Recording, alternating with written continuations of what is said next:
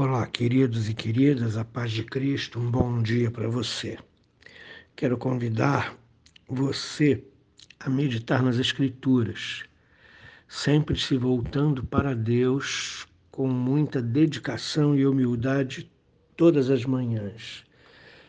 Carta de Paulo aos Filipenses, capítulo 3, versos 17 a 19 carta de Paulo aos Filipenses, capítulo 3, versos 17 ao 19. Diz assim: Irmãos, sede imitadores meus e observai os que andam segundo o modelo que tendes em nós. Pois muitos andam entre nós, dos quais repetidas vezes eu vos dizia e agora vos digo até chorando, que são inimigos da cruz de Cristo. O destino deles é a perdição, o Deus deles é o ventre, e a glória deles está na sua infâmia, visto que só se preocupam com as coisas terrenas. Eu peço que você tenha especial atenção para esse texto, principalmente em determinadas frases. Reparem bem, Paulo está dando um exemplo prático para os filipenses.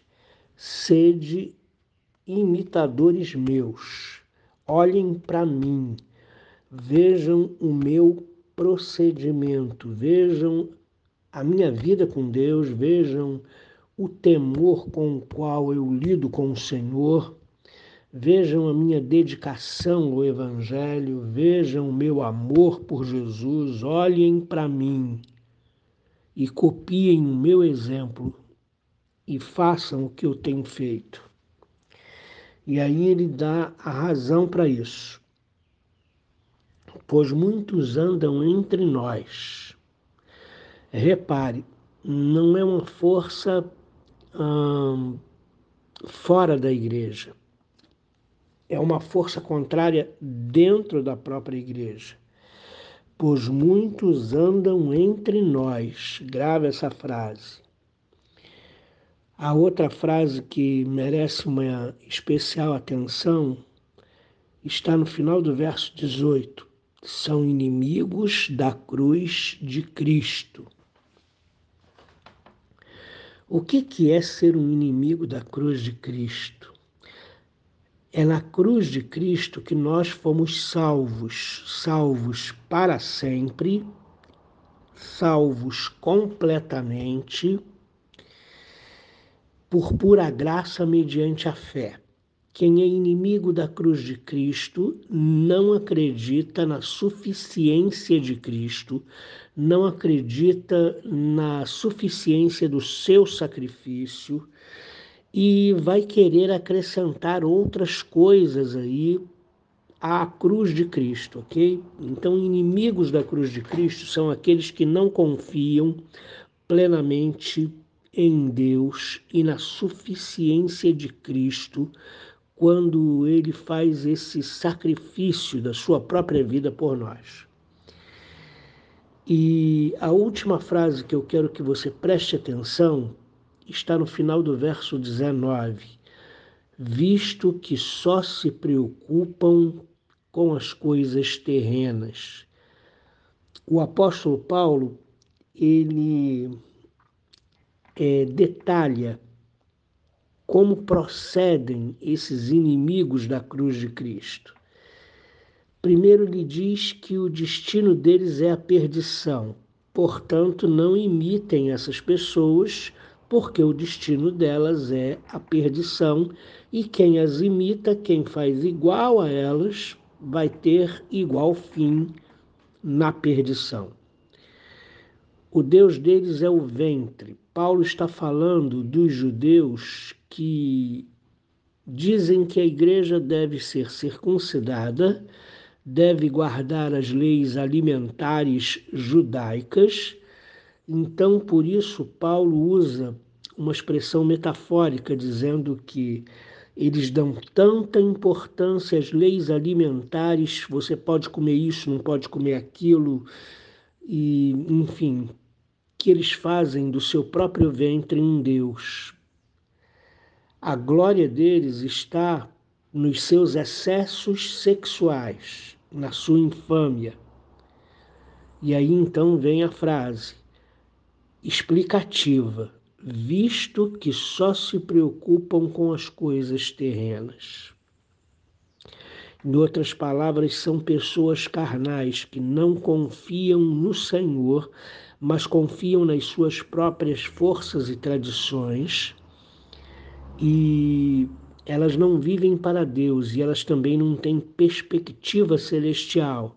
Elas só se preocupam com as coisas terrenas elas só se preocupam em ganhar dinheiro, elas só se preocupam em adquirir bens, elas só se preocupam com o status quo, elas só se preocupam em fazer sucesso, elas só, só se preocupam em estar em evidência, são pessoas orgulhosas, são pessoas que não confiam na suficiência de Cristo, são pessoas que dão excessivo valor à carnalidade. Por isso, cuidado, não imitem essas pessoas. É interessante observar que depois que o apóstolo Paulo mostra a maneira correta de proceder, inclusive dando testemunho de como ele era e como foi transformado pelo poder de Deus, Paulo agora, ele não escreve um compêndio de ética cristã. Ele dá exemplos concretos de como a ética na prática ela é vivida. E ele diz: olhem para mim, olhem para pessoas que guardam o modelo que vocês viram em mim então, aqui, Paulo está apresentando na prática como deve a igreja de Filipos viver. E isso é profundamente verdadeiro e interessante, por quê? Reparem na educação dos filhos. Quantas coisas você fala para os seus filhos? Quantas orientações você dá? Quantos sermões você prega para os seus filhos. Mas no final, o que ele vai gravar é o seu exemplo. O que ele vai gravar é a forma com que você lida com as coisas e com as pessoas. No final das contas, o que ele vai gravar é como é como é o seu relacionamento com Deus na prática. Como você dá importância às coisas de Deus ou não. Por isso é tão importante que os pais tragam seus filhos à igreja.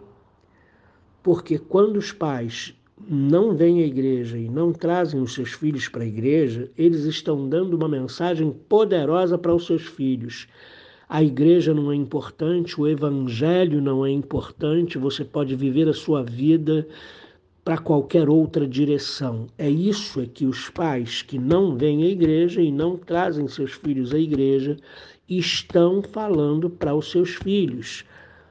Aí depois, mais tarde, vem o arrependimento. Meu filho está desviado, meu filho não se converte, meu filho não quer saber de Deus. Mas esses pais não entendem que lá atrás eles deram uma mensagem clara para os seus filhos Deus não é importante, igreja não é importante. Por isso, a postura dos filhos depois de adultos vai revelar exatamente o que viram no exemplo dos pais. Então veja que coisa poderosa. Aqui, Paulo não está dando sermão à igreja. Paulo não está é, ensinando ética cristã para a igreja. Paulo está falando: olhem para mim, porque eu vivo concretamente na presença do Senhor e espero que vocês copiem meu exemplo e que sejam tão dedicados quanto eu sou que amem ao Senhor como eu amo e assim por diante. Então, queridos, olha, eh, nós precisamos ter cuidado. Discernimento é uma coisa muito importante. Existem pessoas ministrando a palavra, mas que na verdade vivem como inimigos da cruz de Cristo. Existem pessoas ensinando coisas aí na televisão, no rádio, na internet, mas que vivem como, na prática, inimigos da cruz de Cristo. Vão se perder, dão valor a coisas carnais, só se preocupam com as coisas terrenas. A Bíblia diz: pensai nas coisas lá do alto aonde Cristo está. Essa é a nossa missão. Muito pouca coisa nos interessa aqui nesta terra, nesse exato momento. Nós precisamos aprender a olhar para o alto, a valorizar as coisas eternas, celestiais, as bênçãos que Deus já reservou para nós. Nós nos apegamos à carnalidade, nos apegamos ao conforto, ao sucesso, nos apegamos às coisas boas da vida e nos esquecemos de prestar atenção nas coisas eternas que Deus já preparou para nós. E eu pergunto para você: qual é o modelo da sua vida? A quem você tem imitado? Você tem imitado pessoas carnais? Pessoas que só se preocupam com as coisas terrenas? Ou você tem imitado servos de Deus que vivem com a vida no altar? vivem uma vida de oração, têm uma vida de prática do Evangelho, de, um, de estabelecer um relacionamento com Deus. Preste atenção para quem você olha, preste atenção para quem você imita e quais as pessoas que te fascinam. Porque se as pessoas carnais te fascinam, se as pessoas materialistas te fascinam, provavelmente a sua vida vai seguir pelo rumo da carnalidade e da fascinação material. Agora, se quem te fascina é Jesus Cristo, quem te fascina são os servos fiéis a Jesus Cristo, aí você vai ter um bom exemplo de vida espiritual. Que Deus abençoe você nesse dia. Senhor nosso Deus, nos ensina a imitar o Senhor. Nos ensina a imitar gente fiel ao Senhor, que vive concretamente na tua presença, que vive uma vida verdadeira na tua presença. Por favor, nós te suplicamos. Não queremos ser inimigos da cruz de Cristo. Não queremos nos preocupar somente com as coisas daqui da terra, passageiras, materiais, que se esvaem pelos nossos dedos. Queremos olhar para aquilo que é eterno, queremos valorizar as tuas bênçãos, as tuas promessas que o Senhor já preparou para nós. Queremos olhar para ti e fazer de ti o nosso modelo e exemplo. Em nome de Jesus. Amém.